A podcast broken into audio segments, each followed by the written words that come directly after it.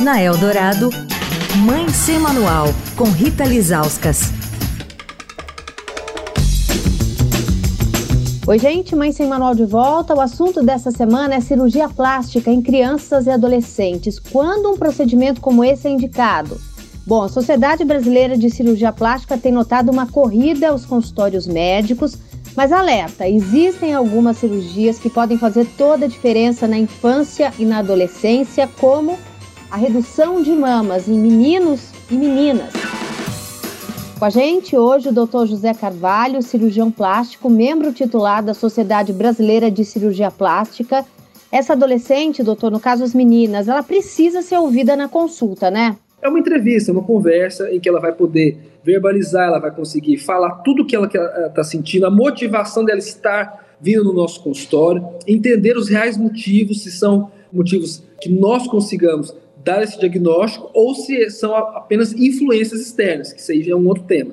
Ah, porque eu acho que é grande, ah, porque eu acho que é porque. Não, isso é um diagnóstico. Então, hipertrofia mamária, isso é um diagnóstico médico. Tem um CID, tem um CID para isso, que é o N62 começa a ter dor na coluna devido ao peso da mama, começa o sutiã começa a marcar muito, começa a ferir embaixo da mama, começa a ter lesões. Então, sai daquele âmbito só de cirurgia estética e passa para uma cirurgia reparadora mesmo, que é uma cirurgia para você trazer conforto, benefício funcional. Então, nesses casos, nós indicamos fazer a mamoplastia redutora. Então, por exemplo, nas meninas, nós sempre aguardamos o desenvolvimento completo das mamas.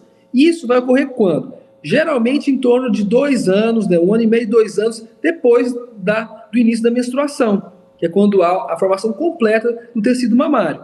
Então, às vezes a adolescente está entrando na, na, adolescência e ela já quer fazer logo, então a gente pede para que aguarde um pouco até completar esse ciclo, pelo menos esses dois anos, porque nós vamos ter o resultado final desse crescimento mamário, certo?